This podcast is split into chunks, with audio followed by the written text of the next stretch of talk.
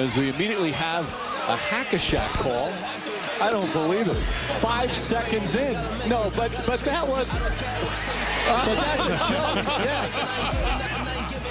Do it now for the dividends. I'll be on the path. I just gotta get it. Wait has ended after a half century. The Milwaukee Bucks are NBA champions once again. And this is his house. I am just on the journey. You just know that I'm just going to say. Muy buenas a todos, bienvenidos a un nuevo episodio, a un nuevo directo de Hackashack que hemos denominado internamente como The Otto Porter Special porque es el episodio número 32 y que lleva por título La cosa va por cuartos porque de momento dos partidos, uno, uno, la final de la NBA entre Boston Celtics y Golden State Warriors que se decide pues un cuarto prácticamente para cada equipo, el cuarto cuarto para Boston Celtics, el tercer cuarto del segundo partido para Golden State Warriors. Para comentar todo esto y mucho más, porque también hay actualidad en torno a la liga, estoy por aquí con mis compañeros, mis dos compañeros, Daniel Cortiñas por un lado y Pablo Díaz por el otro. ¿Qué tal estáis y qué sensaciones os están dejando de momento estas finales de la NBA? Vamos bien. Hoy eh, hay otros días en, el que, en los que bueno, decimos, bueno, aquí estábamos tal, hoy venimos a, a hablar de NBA. Yo hoy me encuentro realmente bien. Quizás es porque nos acercamos al final de una etapa académica. Pero no sé, hoy me, me noto fresco. También puede ser porque me he cortado el pelo hoy. Vale. Pero... Eh, una, una ventaja. Una ventaja que lamentablemente nuestra gente de audio no puede aprovechar ahora mismo. Pero está bien. Eh, pero eh, con respecto a lo de las finales, yo te tengo que decir que sin haberme visto ninguno de los partidos en directo, porque me los he visto en diferido, eh, por temas, bueno, por temas no laborales, pero por cosas de, que había que hacer, eh, me, me lo estoy pasando muy bien, ¿eh? O sea, me me estoy divirtiendo mucho viendo los partidos. ¿No te da la sensación, que es un poco lo que me pasa a mí, de que, en plan, son partidos que, bueno, no han sido igualados ninguno de los dos, pero aún así dan para mucho? O sea, es como que... Sí, sí, sí. Esa- en la serie de Miami y Boston, por ejemplo, sí que nos quejábamos más, ¿no? Que, joder, a ver si algún partido se nos iba igualado al final y demás. Pero en estas finales, yo estoy muy contento de lo que estoy viendo por ahora, ¿eh? Totalmente Bueno. de acuerdo. Está... Iba a decir, iba a decir, eh, la semana pasada no estuve en el semanal. O sea que después de una tarde bastante, bastante caótica, lo sabéis bien, con eh, cortadas de luz por en medio, no pude estar y aquí estamos hoy de vuelta. Y yo también, yo hoy vengo, no vengo tan pletórico como Dani, aunque también me he cortado el pelo, pero eh, vengo también con ganas de hablar de cositas que hay por ahí.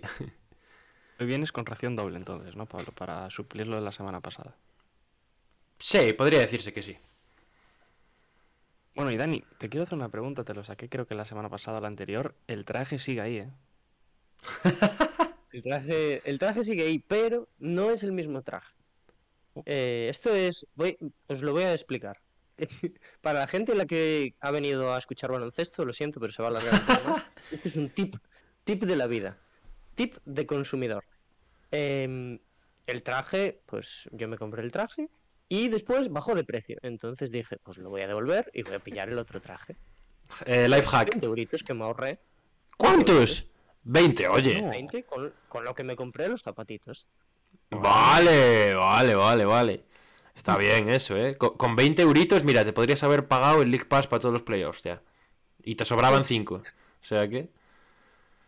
Pues esperamos verte pronto con ese traje puesto.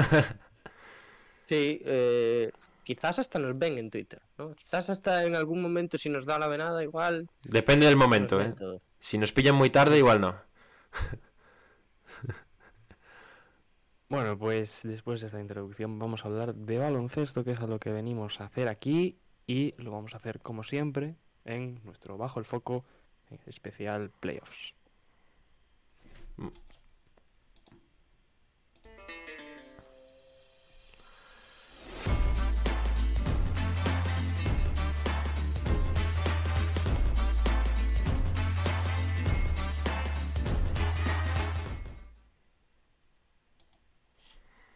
Y antes de nada, antes de meternos en esas finales de la NBA que vienen a ser el plato principal de este directo, de este episodio semanal, vamos a comentar un poco todo lo que ha salido de, información, de noticias alrededor de, la liga sobre todo de banquillos, pero también alguna que otra información de, otros equipos e incluso de jugadores que pues están de vacaciones, aunque pasándolo mal.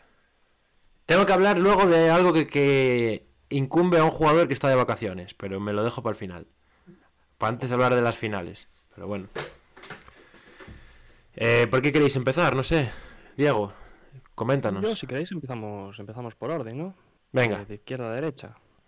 Mm, Para quien no lo esté viendo, obviamente, aquí, aquí en el directo, a la izquierda de todo tenemos dos entrenadores como son Kenny Atkinson y Mike D'Antoni que postulan para un mismo puesto que es el puesto de los Charlotte Hornets. Ya han tenido varias reuniones con, con la franquicia, con la gerencia y se ha dicho que esta semana principalmente Mike D'Antoni va a tener una reunión con eh, Michael Jordan, que, cosa que ya ha hecho Kenny Atkinson y que si no hay decisión final pues puede volver a suceder. Así que el puesto de Charlotte está abierto a dos personas, dos entrenadores, Kenny Atkinson por un lado, Mike D'Antoni por el otro. ¿Algún favorito para vosotros? Yo- Fa- pero favorito, decir- perdón, favorito de estos dos bueno. o favorito... Personalmente, digo. Ah, vale, perdón, dale, Dani.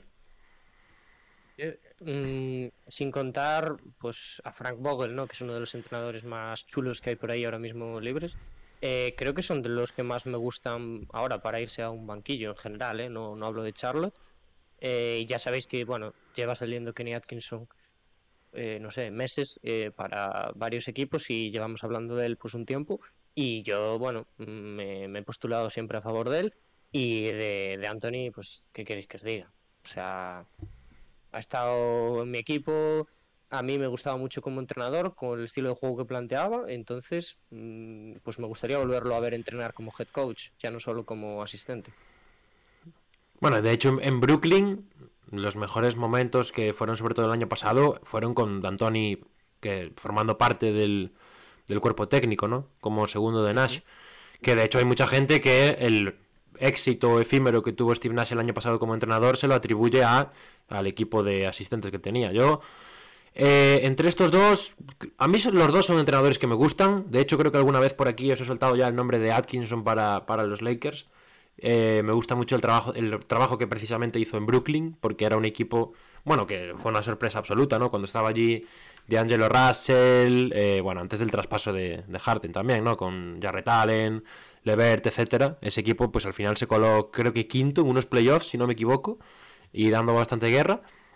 Así que creo que es un buen desarrollador de proyectos, que en parte es lo que necesita Charlotte, porque llevan unos cuantas temporadas ya estancados en, en la mediocridad absoluta. Yo creo que ese es el problema que tienen los, los Hornets ahora mismo. Pero, eh, claro, la pregunta que está ahí y que no tenemos clara es si Atkinson puede ser un entrenador para eh, llevarlos al siguiente nivel, ¿no? Puede ser un entrenador que yo creo que los, los desarrolle como equipo, que es algo que, bueno, otros entrenadores han sido capaces de hacer. Lo vimos con Jason Kidd en, Milwaukee, precisamente, que estuvo allí antes de la llegada de, de Baden-Holzer, por poner un ejemplo. Y, sí que puede ser esa figura. Entonces, claro, si tú ves la apuesta como eh, vamos a darle las llaves a Atkinson y es capaz de desarrollarnos el equipo y más adelante podemos pensar en otra figura más mm, consagrada, por decirlo de alguna manera, o incluso darle la oportunidad, ¿no? De ver si es capaz de llevar este equipo hasta, hasta bien lejos, pues para adelante. Pero claro, la duda está ahí. Y luego en la parte de D'Antoni, a mí me, me gusta mucho la idea de ver a D'Antoni en, en Charlotte. Tengo un poco de ideas enfrentadas en la cabeza porque por una parte creo que lo que puede hacer D'Antoni con una figura como la, Velo- la Melo Ball, que es un jugador al que bueno, le hemos dado palos porque le ha faltado madurez y demás, lo que puede hacer D'Antoni con él es más que interesante, yo creo, y el esquema ofensivo que puede generar a, a raíz de él. Pero eh, luego está el problema de estos Hornets que nunca han sido un equipo especializado en defender, ¿no? Y quizás por eso también se pensaba en figuras como la que decía Dani de, Frank Vogel. Entonces ese es, mi, ese es mi debate un poco. Atkinson me puede valer y en el caso de D'Antoni me ilusiona mucho ver cómo jugarían estos Hornets, pero no tengo claro que sea el tipo de entrenador que necesitan. Ofensivamente sí que es verdad que el estilo de Anthony se asemeja mucho a lo que pueden Sí. ser y las características que tienen estos estos Hornets con esa figura que comentabas tú, Pablo, de, de Lamelo como, como figura principal, pero sí que es verdad que en, que en defensa ya bueno, no se ha visto regula- regularidad ni esta temporada ni la anterior en, en Charlotte. y es algo que a priori con, con D'Antoni en, en el banquillo no mejoraría en exceso Hmm. en un primer momento, ¿no? Y con Atkinson con- eh, concuerdo mucho contigo, ¿no? De, tu visión de un, un entrenador que puede desarrollar eh, perfectamente al equipo, pero en visto sus anteriores proyectos en, en otros equipos, sí que es verdad que llevarlo a ese nivel de equipo no campeón, pero aspirante a ello, eh, veo más complicado que lo consigan los Charlotte Hornets con Atkinson que, por ejemplo, con, Da- con D'Antoni. Pero bueno, eso ya sería un paso mucho mayor, ¿no? De momento hay que sentar las bases de, un equipo, eh, sobre todo principalmente enfocado a clasificarlo para playoffs, que creo que cualquiera de los dos lo lograría. Y no tengo ninguna duda que sería un juego vistoso, que es lo que siempre solemos hablar eh, a principio de cada, temporada de estos Charlotte Hornets por el tipo de, jugadores y de figuras que tienen en pista. Y que va a ser un equipo muy divertido un año más. ¿Dónde estaba Atkinson ahora mismo? Estaba de asistente en. En Clippers. A ¿Puede ser? A mí me suena que estaba de asistente de Lu o de algún equipo incluso de playoffs, ¿eh? Pero no recuerdo en Pues cuál. no sé. Atkinson estaba de asistente sí, fijo. Estaba de asistente fijo, o este año o el pasado. Y diría que era en Clippers. Pero Es que a mí este año no me suena, ¿eh? mm, Pero te lo voy a mirar. No lo tengo claro. Pero bueno, mientras En lo los buscáis. Warriors, coño. En los Warriors, ¿ves? Ya decía yo que estaba. a mí me suena ¿Ves? mucho de verlo estos Exacto, días. a mí también me sonaba de verlo hace poco, tío. Por eso decía, Dos, tres semanas. por eso decía, y encima lo, lo- lo relacioné al azul por lo de los Clippers y tal. Creo que estuvo en Clippers también, aún hecho- así, ¿eh? Sí, de hecho, es que yo no me da cuenta, pero sí es que se llegó a hablar, ¿no? Cuando pasó todo esto de Kerr y tal. Sí, es verdad. Bueno, estamos tontos. Eh, lo, que iba, lo que iba a decir, que realmente hablábamos de lo de Lamelo, el paralelismo de este Lamelo Ball con el potencial que tiene, con las capacidades que tiene sobre la pista, con el James Harden que era cuando D'Antoni llegó a Houston, eh, hay cositas ahí parecidas. Salvando sus distancias, pero sí. sí. Hombre, sí, pero el Harden que llega cuando llega D'Antoni tampoco era lo que es ahora, lo que sabemos ahora de él, claro. Vale, y ahora dos preguntas, que son la misma, pero dos variantes distintas. Favorito para vosotros, personalmente, y favorito que creéis para el puesto, Charlotte Hornets. Yo creo que van a irse con Kenny Atkinson. Mm, porque eh, me parece que el tema de D'Antoni lleva sonando también unos cuantos años, ¿no? Que llevamos diciendo, bueno, hay vacante por ahí y tal. Pues yo creo que es más a nivel de opinión pública, aunque eso también se baraje o haya reuniones y demás.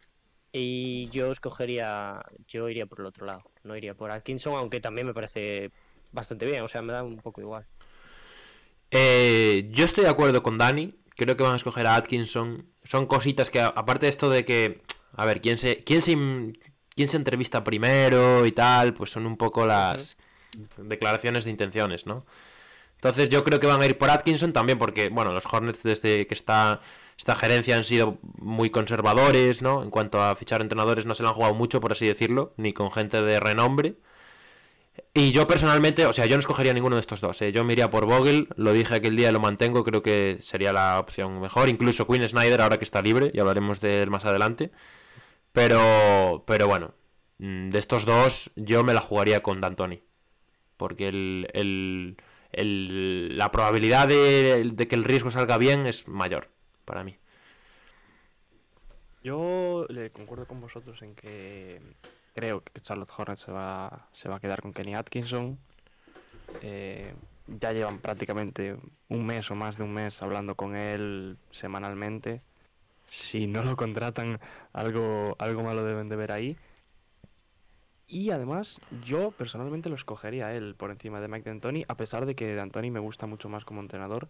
Pero creo que para estos Charlotte, Ho- Charlotte Hornets, para un para este inicio de, bueno, continuación de proyecto que tienen, le vendría mucho mejor un entrenador como Atkinson. Es verdad lo que dice Pablo, ¿no?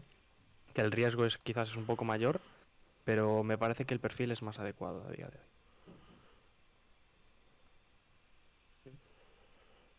Pues seguimos con el siguiente tema.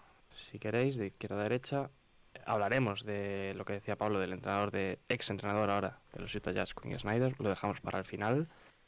Y vamos con eh, la posible venta de los Portland Trail Blazers de momento, eh, ya ha habido una oferta de eh, Phil Knight, que, bueno, es representante de Nike, y Alan Somolinsky, también, pues, uno de los dueños de, los Dodgers de, de- la MLB, por algo más de 2 millones de, dólares, 2 mil millones, perdón, de dólares. Eh, pero de momento los Blazers dicen que el equipo no está en venta, aunque fuentes cercanas a la liga, eh, Adam Silver por el medio también, dicen que en algún momento cercano, eh, el- bueno, Jody Allen en- a la cabeza de, de Portland Trail Blazers tendrán que vender la franquicia. Eso es lo que se sabe hasta el día de hoy. Saca una sonrisa tonta, Diego. ¿Estás contento, Diego? además- Mm, Bastante, además, sobre todo porque el miedo que existía era la posible, bueno, recol- recolocación, ¿no? Que, que se marchasen de Portland.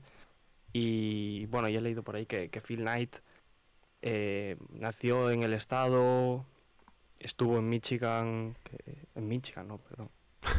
En Oregón. En, en Oregón, perdón. Eh, entonces, por ahí pueden ir los tiros y puede, puede estar tranquilo la ciudad de Portland.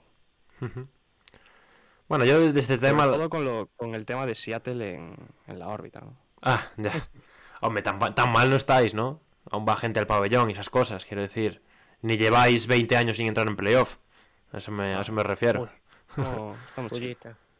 Eh, no, no, yo lo digo porque lo que se ha hablado es que, bueno, si una franquicia mm, está como están los Kings, por ejemplo, pues es candidata a irse. Pero bueno, eso son todo suposiciones al final. Eh, yo de este, de este tema tengo poco que opinar, la verdad. No conozco mucho la situación de la gerencia de Portland.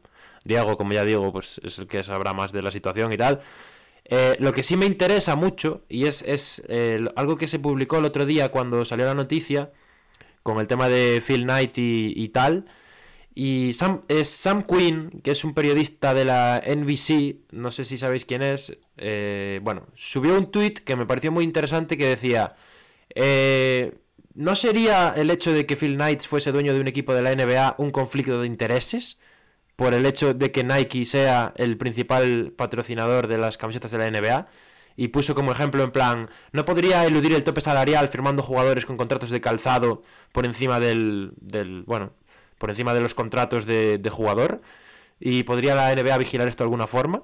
Y os lo quería preguntar porque me parece interesante y a mí me, me puso a pensarlo un poquito, ¿eh? Es ese tema de actuar con malicia, ¿no?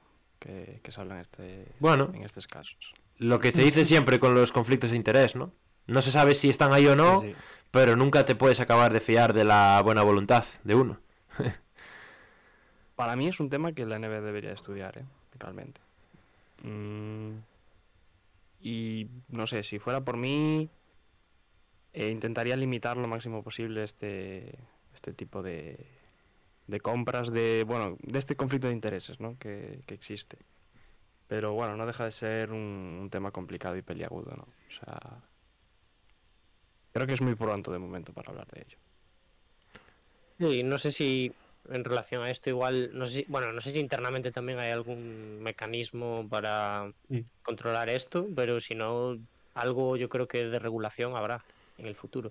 Yo, em, o sea, estoy en la línea de Pablo a nivel, o sea, no tengo opinión ninguna sobre este tema, básicamente, una, porque me da igual, y dos, porque mm, no, no tengo conocimiento suficiente como para decir cuál puede ser el mejor propietario, pero pero bueno, a ver si por lo menos no le hacen un destrozo a Diego, más de lo que hay ya.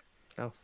A ver, de momento existía mucho descontento, ¿no? Con, con el clan Allen en Portland Ujú. estos últimos años. Entonces, bueno, pues parece que, que puede ser una decisión acertada. Oye, y, y a poco... necesaria para ellos, ¿eh? Para ellos. Hmm. Y a poco de dos semanas del draft, empieza a haber más run run con Jeremy Grant. ¿eh? Ayer salió alguna cosita por ahí de que los Hawks también están interesados. Y Sacramento también. Sí, sí, sí, sí, sí. ¿Cómo lo ves eso? Bueno, ya dijiste lo que piensas del tema de Grant, pero quiero decir, si, si se va a otro equipo, ¿te parecería una oportunidad perdida? Eh, sí. Hmm. O sea, sí, sí. Porque realmente te quedas sin opciones. A menos que, o sea, el- si eh, perder a Grant significa que con esa pick consigues otro jugador importante, no a través de draft, sino a través de traspaso, se equilibraría un poco, ¿no? La- esas dos Sí. necesidades. Pero si al final acabas eh, seleccionando a alguien en esa séptima plaza y lo que quieres es competir, a mí no me concuerdan un poco las, las dos ideas, ¿no? O sea, es como quieres A y haces Z. Entonces, pues ahí sí que sí que estaría molesto. Pero bueno, tiempo al tiempo. Veremos lo que sucede. Es algo que, que va a dar muchos muchos vuelcos porque hay varios equipos metidos en el tema Jeremy Grant. Eh, Detroit tampoco va a ser tonto y, y va a intentar sacar eh, lo mejor para ellos, sobre todo en cuanto a, a proyectos para futuro, que es lo que lo que está buscando Detroit y, y picks en este pro- en este próximo draft. Así que veremos, veremos, porque puede ser uno de los culebrones estas dos próximas semanas. Sí. Y de Portland, estar tranquilos que cuando salga el nuevo contrato de Nike de, de Andre Ayton de 200 millones no va a tener nada que ver con el sign and trade que le van a pegar, ¿eh? Nada. Ayton, otro que también tiene novias por todos lados. Bueno, Ahora que se ha dicho sí. que, que puede ser que haya jugado su último partido con Phoenix Suns, eh, cuidado. puede ser, puede ser. Parece que se está calentando, ¿eh? Yo ya os dije aquel día que si Phoenix no le había dado el máximo de aquellas era porque le estaba temblando el pulso y vamos a ver qué pasa. Yo, por el bien de los propios Suns, espero que no la líen, pero uf, no, no, no, no parece. Sí, no, no está en buen camino, la verdad, más con estas informaciones que han salido. Em, y si queréis ya, pues de Pivot nos vamos a Pivot. Y según información de Sam Charania, eh, se sometió a una cirugía para recuperarse de la lesión en ese pulgar derecho que tenía. Y de momento, mm, pues tampoco hay mucho que, sepamos, pero parece ser que va a llegar para el training camp. Bueno, que, que se descanse, ¿no? En vida este verano yo creo que le van a tener en una cámara de estas de criogenización rollo Dragon Ball, tío. sí. O sea, después de cómo acabó la temporada arrastrándose por la pista con un tobillo doblado para afuera, con el ojo salido, con el... Bueno, yo creo que tiene ganadas unas vacaciones, la verdad. Pobre Embiid, eh, pero Filadelfia se está ganando toda, toda la negatividad del mundo. eh. Primero Simmons, Además, todo el eh, tema da- Harden, ahora se da la sensación y de a ver si que- llega, bueno. Eh, Embiid no se va a meter en su etapa Kawhi Leonard, me refiero a mm, pues, reservarse para los playoffs hasta que gane un MVP. Entonces, no, no va a ser para la temporada que viene. Y, vi- y viendo cómo le va por ahora, igual nunca llega a la etapa Kawhi Leonard, ¿eh? Porque El año que viene Jokic le vuelve a quitar un MVP, eh, se retira a Joel Embiid. Se acaba la NBA, cierra la NBA ya. empieza la NBA 2. Eh, nos queda un temita, ¿no? Que ya he hecho yo un poco de spoilers Quedan antes. dos. Como dos. Ah, bueno, bueno, pero de estos que estamos aquí, temas más breves, nos falta uno. Que yo creo que realmente fuera de los playoffs es el más importante que salió esta semana. Que es la. Bueno, no iba a decir el despido, es la renuncia o la dimisión de Quinn Snyder de los Utah Jazz. O sea que los Jazz, eh, de hecho, ya están metidos ahí en un proceso de búsqueda de un nuevo entrenador. El, el bueno de Quinn que lleva unos cuantos añitos ya, no tengo el número, pero debe ser cerca de una década incluso, entrenando en, en Utah Jazz. Eh, ha decidido él, por su propia cuenta, que era el momento de dar un paso atrás, de salir del proyecto y que creía que necesitaban un cambio. Ya lo voy a decir, me parece muy bien eso por su parte. El hecho de decir, vale, yo creo que aquí pues necesitan algo diferente, pues me voy a, me voy a ir. Y pues eso. Mm, Luego salió una información también de que Donovan Mitchell estaba un poco confundido, ¿no? O no, no sé cómo decirlo. Estaba un poco eh, Desconcertado, desconcertado. Esa es la palabra que estaba buscando. Desconcertado por el futuro de, de la franquicia, que no sabía muy bien por dónde iban a tirar después de esto. Y Quinn Snyder, otro entrenador que sale al mercado. Mm, vamos a ver si algún equipo apuesta por él. Yo creo que si ha dado un paso hacia atrás, será también porque no quiere meterse ahora en otra directamente. Pero, pero ahí está. Yo creo que. Ahí está el tema. A mí me pinta año en blanco, ¿eh? O... Sí. O hasta que echen al primero de la temporada regular, por lo menos. O el verano que viene. o algo así, ¿no? Parece que ha acabado saturado de, de no de Utah, sino de todo lo que se ha conformado alrededor de cuanto a rumores y así de y peleas y etcétera entre Donovan Mitchell y, bueno, principalmente entre Donovan Mitchell y Rudy Gobert, ¿no? Sí. A ver también cuánto es eh, decisión propia y cuánto es... eh, Moon, hablada. Sí, sí, sí. Eh, pero bueno, eh, desde luego que el primer paso, que es cambiar el proyecto a partir del entrenador y que sea lo más amistoso posible, pues para no dañar tampoco lazos internos o tema, pues relaciones con los jugadores, está bien hecho. Y a ver cómo se repone de esto Utah, porque ya, bueno, ya sabéis que nos acercamos al verano y empieza a salir los traspasos que hace la gente por Donovan. La sumeriana, empieza la Esta sumeriana. semana unas unos cuantos pagitraspasos he visto yo, ¿eh? Haremos algunos Sí, nosotros sí. también, ¿no? Siempre acabamos haciendo algunos. Sí, Joder. a ver si lo vemos pronto ya con la camiseta de los Lakers en algún edit. ¿A quién? ¿A Quinn Snyder? molaba, ¿eh? Podría ser. Molaba, pero- molaba. A Donovan Mitchell. Sí, sí, sí, sí. Yo creo que esa noticia de Donovan Mitchell que se sacó el otro día fue un poco fumada, en plan, eh, se acaba de ir Queen Snyder, voy a echar un poco más de leña al fuego para ver cómo está el tema del salseo y tal. O sea, porque A mí me parece una noticia bastante deliberada, ¿eh? una noticia, yo creo que sacada un poco de contexto. Claro que va a estar des- des- des- des- no, desconcertado por la situación, porque igual no se lo esperaba y tal, pero yo creo que se le intenta dar una, un contexto que no es. Un contexto de estoy descontento con la franquicia cuando es, joder, se me va el entrenador a ver qué hacen ahora. Y, nada, fuera de Utah, yo no sé qué pensáis vosotros. Yo siempre lo he dicho, creo que Quinn Snyder eh, sí que cometió errores durante estos años en los que Utah ha sido uno de los equipos supuestamente importantes en el oeste. Creo que cometió errores, bueno, esa eliminatoria contra Clippers la tenemos todos en mente. Eh, este año perdiendo contra unos maps en varias ocasiones sin, sin Doncic repitiendo los mismos errores, pues tampoco le dejan en muy buen lugar.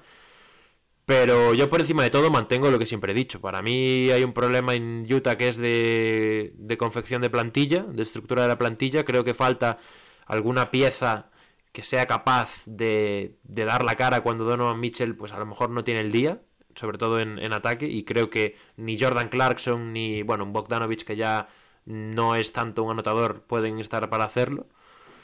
Y creo que ahí va a estar realmente el aspecto diferencial de cara al año que viene. Lógicamente tienes que fichar un entrenador de garantías si quieres seguir compitiendo. Pero, pero bueno, a ver cómo se soluciona el culebrón de Donovan, el culebrón de Gobert y, y a ver con qué nos plantamos en Utah en septiembre. Bueno, y pregunto desde el desconocimiento. ¿Ha sonado algún nombre para este banquillo? Sí, sí, sacó una lista Charani ayer, os la puedo buscar rápidamente porque fue como en Ah. Es una lista de todos asistentes, ¿no? Hay muchos asistentes, sí, hay muchos asistentes. eh, a ver si os la encuentro, pero bueno, vaya, es que también es una putada, dicho hablando en plata, que el tío, que bueno, que el entrenador se vaya a estas alturas, ¿no? Que es como bastante tarde en cuanto a la hora de buscar entrenadores y tal. Que vaya, que solo queda Charlotte y Charlotte porque está ya en la fase, en la fase final. Eh, a ver si os lo encuentro y os Bueno, puedo decir. Quedan entrenadores Sí, aún. como hay- hay- Hmm. Ya tengo, ya tengo, mira. Eh. Nombres que salen para el puesto de entrenador de Utah de, por parte de Shams Charania. El asistente de Knicks, Johnny Bryant. Un asistente de los propios Jazz, Alex Jensen. eh, Terry Stotts, también suena. El asistente de Boston, Will Hardy. Y el también asistente en Raptors, Adrian Griffin. Hay dos candidatos más.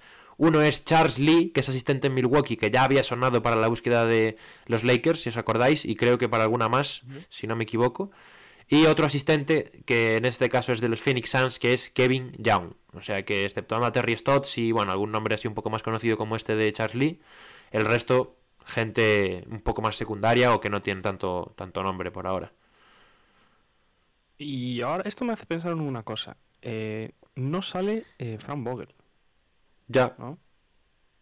Y tampoco es que el nombre de Frank Vogel haya estado ligado a muchos otros equipos durante esta postemporada, ¿no? ¿Será decisión personal propia de él que este año ha decidido no entrenar? Yo es que creo que creo que no va a entrenar este año. O sea, me da la sensación, ¿eh? Después igual lo vemos en algún equipo, pero por eso que dices tú, no sé si ha tenido muchas conversaciones con, con equipos que aún tienen vacantes. Mm, Es que no recuerdo realmente si, si- No. A mí me parece que si hay un equipo para el que haya sonado, fue en un principio para Charlotte, pero no lo recuerdo. no, yo creo que ni eso, ¿eh? O sea, puede ser, pero yo creo que ni para Charlotte. Yo es que su nombre ha estado muy. mm, poco Es que además me suena, me suena que cuando empezaron a salir eh, nombres para el banquillo de los Hornets, nosotros los debatimos aquí y dijimos Fran Vogel y no estaba. Y fue en plan, nosotros traeríamos a Fran Vogel, que no tenía nada que ver. Entonces, creo que no, creo que no salió para, para ningún equipo. Pues puede ser un síntoma de que su decisión este año es la de no entrenar. Mira, os digo dónde va a entrenar Fran Vogel. Me juego aquí un triple de espaldas con el pie. Os digo dónde va a entrenar. En los Knicks el año que viene. El siguiente. O sea, el siguiente a este. Esta temporada que viene, ahora no, la siguiente, la 23-24. Ahí está. Pues habla, ¿eh? Que Thibodeau puede entrar en su tercera temporada en los Knicks. Y la última, seguramente también. A no ser que cambie mucho el cuento. Aún está durando su periplo. Eh, bueno, dejamos eh, Jazz a un lado. ¿O Ujú. tenéis algo más que decir?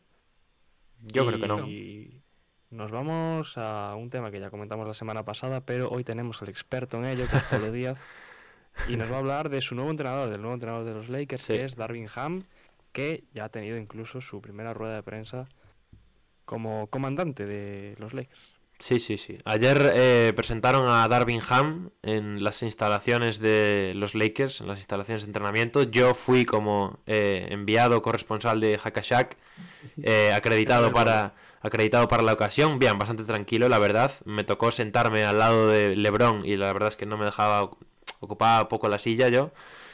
Eh, no, no, no, estaba muy pendiente del- de la rueda de prensa. Y eh, nada, estuve viendo ayer la, presentación de Ham como, como nuevo coach de los Lakers. Y pues bien, en general eh, me dio un poco de todo en cuanto a sensaciones. Mm, os he puesto ahí algunas cosas desta- destacadas. Eh, lo primero, le preguntaron por su estilo de, entrenamiento como entrenador. Le, le dijeron, ¿cómo es un equipo de Darvin Ham? Y él, aunque yo creo que en un principio sí que soltó esta respuesta que tengo aquí entrecomillada, que es la de, no, queremos ser un equipo de 360 grados, que todas las partes estén conectadas, eh, perfeccionar los dos lados de la cancha, tal. Al final sí que se le vieron un poco los colores, sobre todo en otras respuestas, en las que iba dejando caer que eh, su equipo iba a partir desde la defensa, que quería una defensa sólida, que le parecía lo más importante y lo que más necesitaba mejorar este equipo, sobre todo teniendo en cuenta lo de, lo de este año. Así que creo que se confirma bastante el, tema de que sobre todo van a trabajar eh, defensivamente los Lakers. Eh, después, fuera de esto, le preguntaron también, lógicamente, por el tema del Big Three, eh, Anthony Davis, Russell Westbrook, LeBron. Le preguntaron si, bueno, cómo iba a hacer para compenetrarlo sobre la pista, viendo lo poco que se habían, bueno, lo mal, lo incómodos que habían estado este año en, sobre el parqué. Dijo que iban a estar todos cómodos y además dijo, que esto me parece importante, que todos iban a ser todos. Dijo, en plan, LeBron va a seguir siendo LeBron, Russell Westbrook va a ser Russell Westbrook y Anthony Davis va a ser Anthony Davis. O sea que supongo que su intención es que ninguno de ellos, es decir, que todos se adapten, porque también lo dijo, que todos sacrificen, eh, sa- sacrifiquen un- algo, pero que sigan siendo el mismo tipo de, de jugador. Y cuando le hicieron una de estas preguntas, porque le preguntaron bastante sobre esto, dijo una, para mí la, frase que más me gustó de toda la comparecencia, que fue la de, eh, son, o sea, los, vamos a trabajar con, con el Big Three, pero me importa mucho también el resto de jugadores. Él cada vez que le preguntaban por el Big Three acababa yéndose siempre por lo de el grupo, por sí, con el resto de jugadores, tal, como que delegaba mucha responsabilidad y demostraba, bueno, que le preocupa eh, el grupo en, en general. Y eh, me gustó mucho la frase de, eh, si tú la cagas y eres alguien del Big Three y estamos viendo el vídeo después del partido, yo te voy a tener que señalar y voy a tener que decirte que hiciste una mierda. Porque si yo no lo hago a ti, luego, cuando se lo haga a alguien de fuera del Big Three, eh, se va a sentir como se va a sentir y eso no nos va a ayudar a ser competitivos y tal. Bueno, sí que es cierto que, tanto con el tema de esto del Big Three como con el fit de Russell Westbrook, que le, que le preguntan también varias veces, mm, elogió a Westbrook, es algo que se ha hecho viral ya en redes y tal, dijo que era uno de los mejores jugadores de la historia de la liga y tal. Eh, no me gustó que lo dejaba un poco como pasar. Él como que decía que sí, sí, vamos a hacer que los tres estén cómodos, que los tres estén a gusto y tal, pero lo dejo ahí. Mm, al final tiro por otro lado. De hecho, hubo una vez, le hicieron una pregunta muy buena al final. eh, en relación del. No sé si sobre el tema de Russell, concretamente. Ah, no, le preguntaron. em, por los, por los, eh, por los Lakers de este año, por los Lakers de esta temporada y del año, o sea, los Lakers de Vogel en general, la etapa de Frank Vogel. Y le dijeron que, bueno, si él los había visto, que qué cosas iba a intentar implantar que fueran similares a las de ese equipo y tal. Él dijo que en Milwaukee era el encargado de. de. bueno, de, de scouting a los Lakers, porque él estuvo de asistente en Lakers ya dos años en 2011. Pero a partir de ahí es como que se fue un poco por las ramas. Y empezó a hablar de, sí, mi equipo va a ser no sé qué, cuando le habían preguntado por el equipo de Vogel, que a mí me parecía, me parecía interesante eso. Eh, fuera de esto, me gustó que hizo mucha referencia a Baden-Holzer y habló mucho, cada poco, sobre su influencia, sobre cómo le había ayudado a mejorar como entrenador eh, y demás. Como ya dije antes, recalcó la importancia de todos los jugadores del roster, habló de Austin Reeves, habló de Stanley Johnson y, y de, bueno, no de muchos más porque ahí básicamente se acaba la, la plantilla a día de hoy. Eh, y una de las cosas más importantes yo creo también fue lo de eh, hablar de AD como el jugador clave. Lo llamó centerpiece, el centerpiece del sistema defensivo que él quiere implantar. Él dijo que vamos a ver cómo dan el salto defensivo el año que viene y que para ello es muy importante que Anthony Davis esté a tope, que encuentre bueno, la salud, la regularidad y que él iba a ser un poco pues la, la parte más importante de ese esquema, ese esquema defensivo. Vamos a hacer todo lo posible por apoyarlo, que vaya cogiendo ritmo, etcétera, etcétera, etcétera. Así que dio para mucho, dio para mucho. La rueda de prensa fue no extremadamente larga, pero, pero estuvo bastante bien. Dos cosas que quiero comentar, Pablo. ¿Eh? Eh, una relacionada con esto último de, de Anthony Davis es. eh, no vi la rueda de prensa, por eso no, no lo sé, pero me pareció leer por ahí que. No sé si lo dejó caer a él o, o fue un, un reporte que sacó alguien, que todavía no tienen claro si va a jugar de 4 o de 5 Anthony Davis. Mm, en la rueda de prensa oficial no dijo nada de eso. Igual luego, es que sé que luego estuvo en ESPN también y estuvo en otros medios, en plan con entrevistas más cortas, pero aquí no le preguntaron por si iba a jugar de 5 o de 4. Me parece, me parece. O sea que no, Y no lo sé. otro que, que te quería preguntar es, eh, bueno, recalcó la importancia del resto, nos lo pones ahí. Si mencionó alguna idea de cara a confección de plantilla para el año que viene, No. agencia libre, draft, nada, ¿no? No, tampoco. Ninguna idea general así de jugadores. no, no, no, no. te vale. ¿Qué va? ¿Qué va? ¿Qué va? ¿Qué va? Habló de lo de, por cierto, de lo de Rashid Wallace, que salió ayer. Se dijo que, bueno, que estaba a punto de firmar para ser asistente en su equipo y tal. Ya hay coña con Anthony Davis, que Rashid Wallace lo va a coger y no sé qué. En fin. Nada, él, él dijo que no está hecho aún, que, que quiere un staff en el que no esté la gente muy encasillada, es decir, quiere entrenadores que puedan ser un poco eh, polivalentes y que, o sea, que no quiere un asistente defensivo que se dedique solo a la defensa o un asistente de jugadas de ataque, ¿sabes? Como que cada uno pues pueda, independientemente del momento, tratar un tema u otro. Y dijo que lo de Rashid Wallace, que lo están trabajando, pero que aún no estaba nada, aún no estaba nada decidido. Igual lo pone a jugar, ¿eh? Ahora sí. Cuidado, eh. Ojito. Y decía Dani antes, se te ve contento. A ver, me gustaron algunas cosas, como ya digo, la frase de que si la cagas te voy a tener que señalar, aunque seas del Big Three, pues esas cosas son las que uno eh, le gusta escuchar, aunque luego, claro, el tema es si realmente vas a ser capaz de hacerlo cuando estés en la temporada. Eh, yo estoy contento, me gusta el, estilo de coach porque al final es un coach parecido al que ganamos el último anillo, las cosas como son. Pero me falta eh, lo que le falta a todo el mundo, me falta verlo en acción.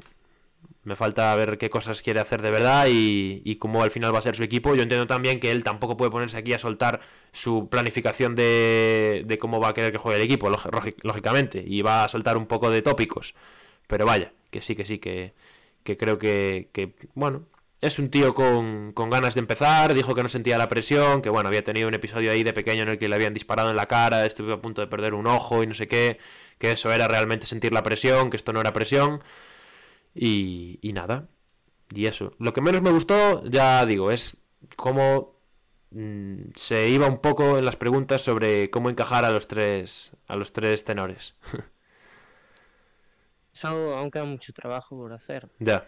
Yo entiendo que eso, o sea, des- de, lo que dices a después lo que haces en pista hay mucho, hay mucho, hay mucha diferencia y sobre todo pues teniendo en cuenta la plantilla tan rígida, podemos tener, decir que tienen los Celtics a nivel tanto de confección porque no va a poder pues, meter mucho más eh, jugador diferencial, a no ser que haya un traspaso, como también pues, a nivel de estilo de juego. Entonces, a ver, eh, yo tengo muchas ganas de ver a estos Lakers otra vez.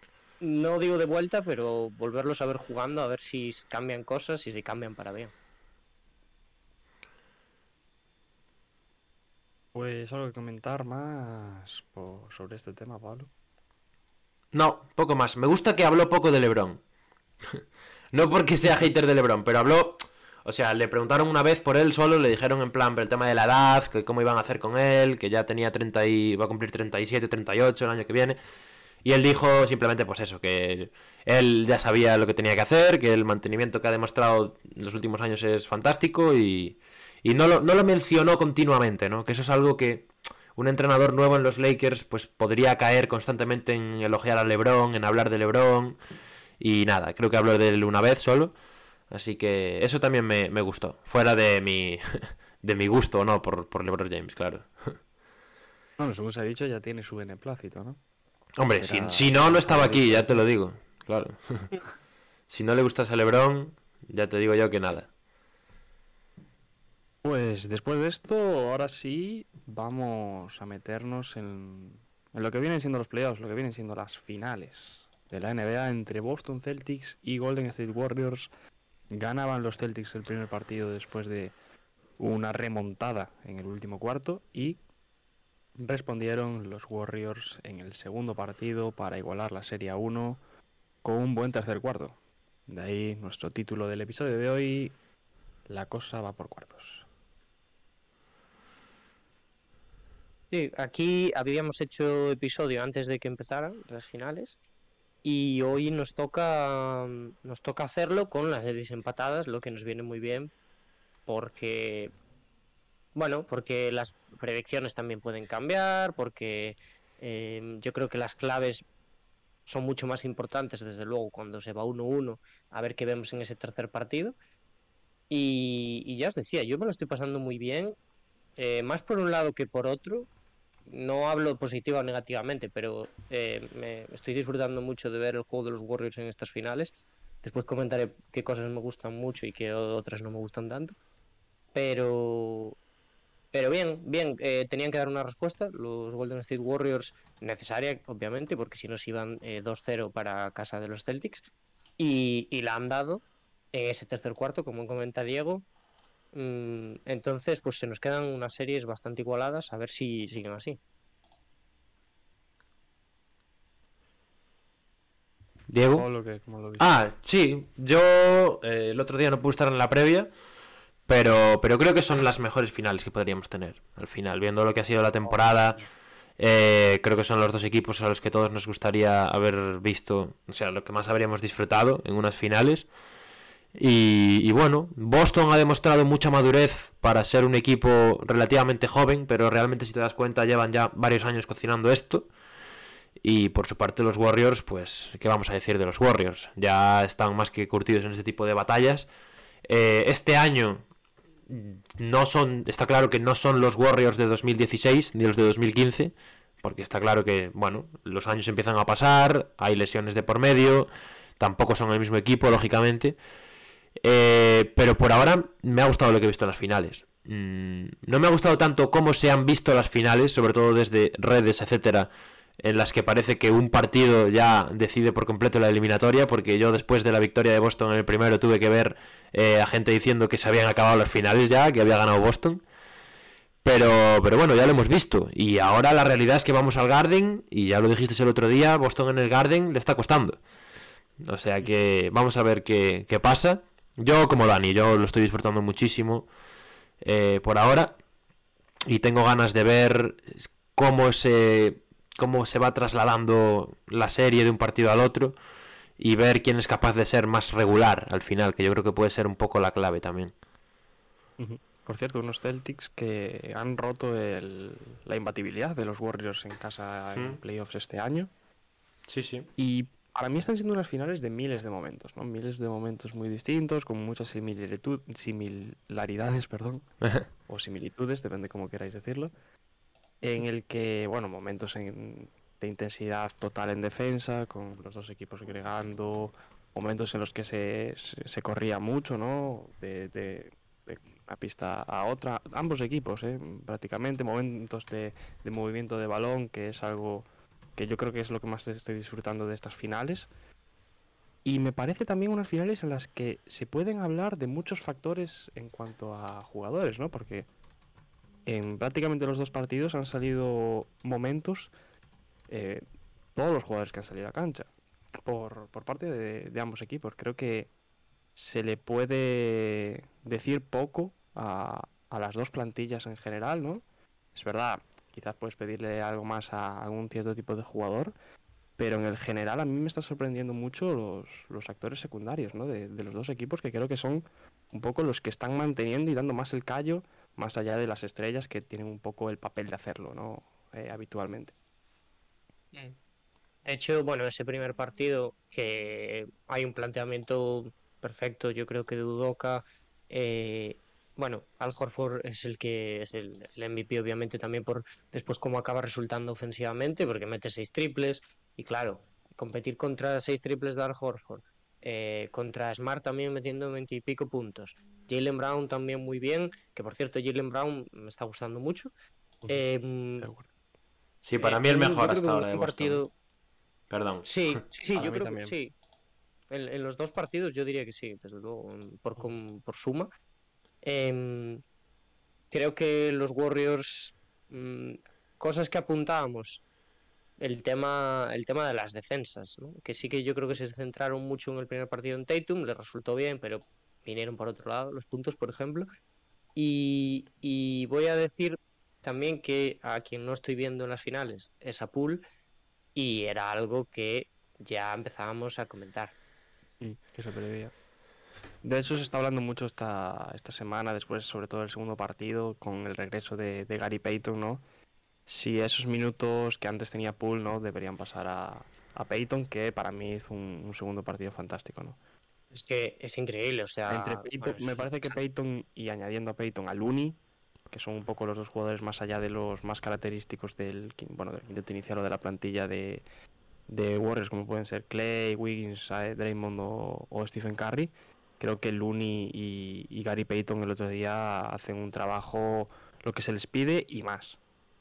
Es que, es que eso, en el segundo partido, Peyton, que es un, un, tío que venía sin, sin jugar un tiempo por la lesión también muy grave, se recuperó rapidísimo, eh, está para jugar las finales, juega el segundo partido, así un poco como de forma acelerada, podríamos decir, pero es que le hace unas defensas, bueno, a Tatum, a quien le pongas delante, pero el otro día Tatum, que Tatum le saca una cabeza, que es algo que aprovecha súper bien Tatum también en el segundo partido, porque las canastas que le mete son porque se eleva por encima de él, consciente también de la diferencia que hay, eh, pero es que es que Peyton le pone la mano rozando la bola. O sea, yo ha estado muy bien y creo que los Warriors lo van a necesitar.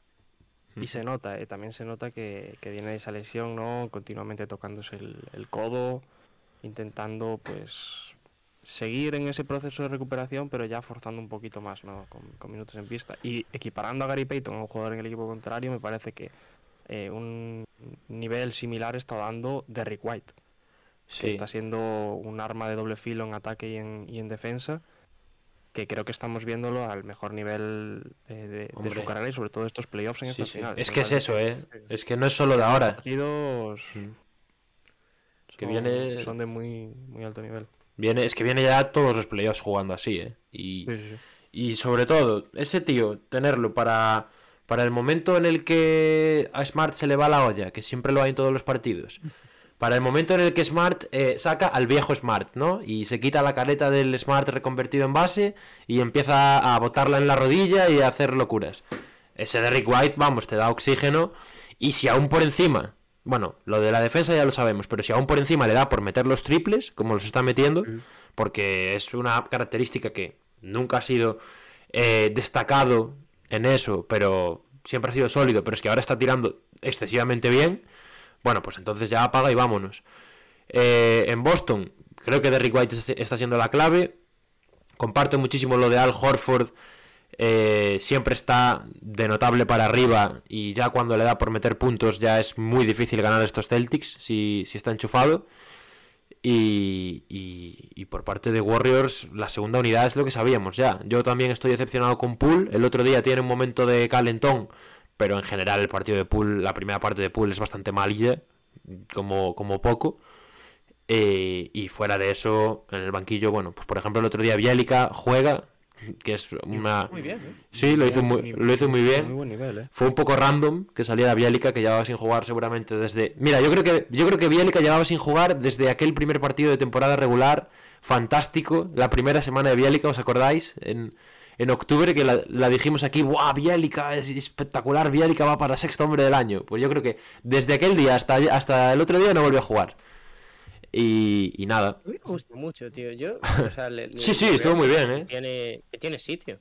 No, no, y es un tío que para, para hacer ciertas cosas es interesante. A mí me recuerda mucho a Galinari, por ejemplo.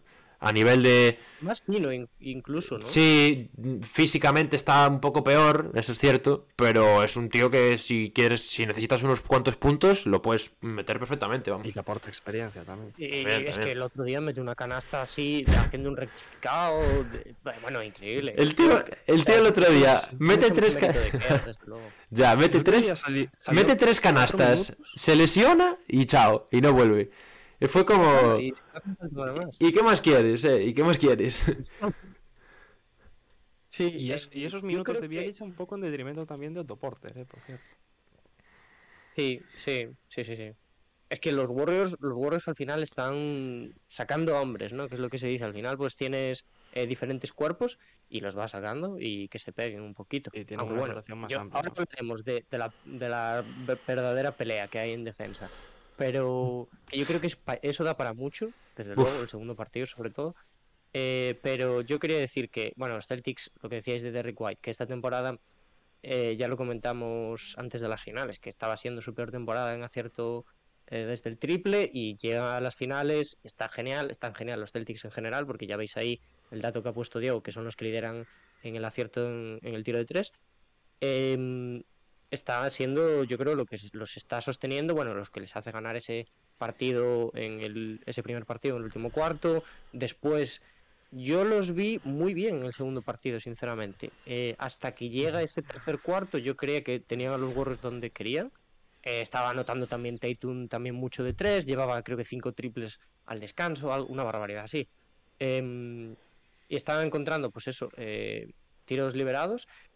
Eh, pero en el segundo partido, mm, bueno, pues se vieron un poquito los, los males de los Celtics, que son las pérdidas. O sea, si nos ponemos con lo del tema pérdidas, es que es muy sangrante. Mira, tengo por aquí las estadísticas de las que están promediando los jugadores, pero para que veáis, ¿eh?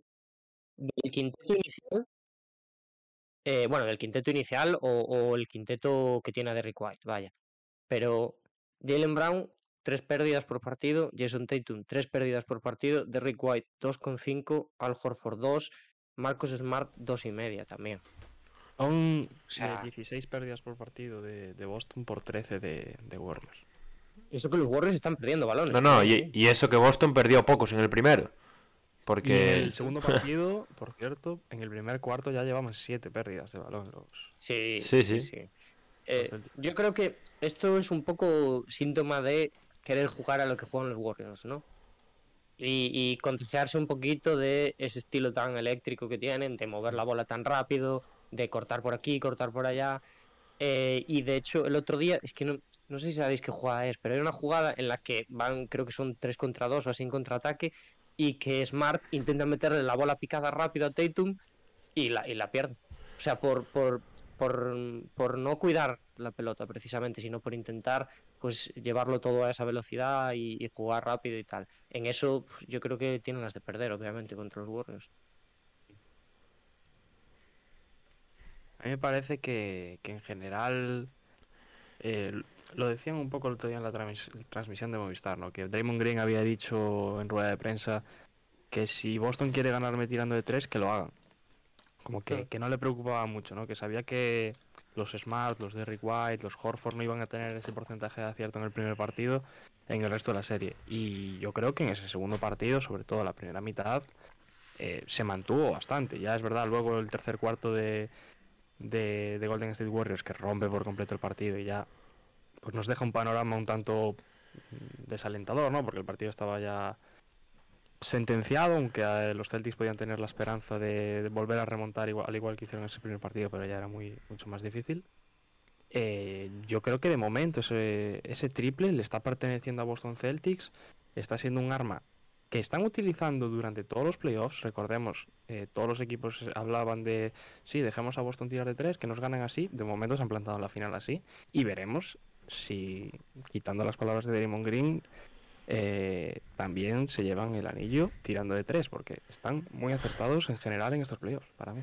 Draymond Green se ha propuesto, eh, por activa o por pasiva, ser el protagonista de estas finales. O sea, Está sacando contenido para el podcast. es- bueno, ya hablaré de eso más adelante, porque eso tiene tela también.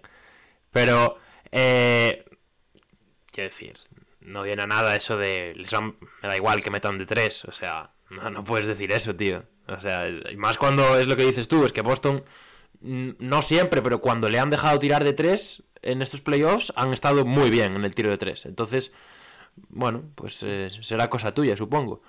Eh, la realidad, yo creo, es que el mayor problema de los Boston Celtics sigue siendo el mismo, y es que son un equipo bastante irregular. Mm, un día están aquí arriba, otro día están aquí abajo. Hay varios jugadores a los que les pasa, y creo que a ellos como conjunto también hay partidos que se les van incluso en cuartos, en los que están de bajón. Les pasó, hombre, en Miami. Es ese, o sea, yo, Claro. yo creo que más que irregular por partidos, Pablo, es los Celtics casi siempre hacen dos o tres mejores cuartos que el rival, casi Sí. siempre. Lo que pasa es que hay un cuarto en el que hay una desconexión. Sí, sí, es que es eso. Y, y contra Miami, gr- gran parte de los partidos que tuvimos fueron por cosas de estas.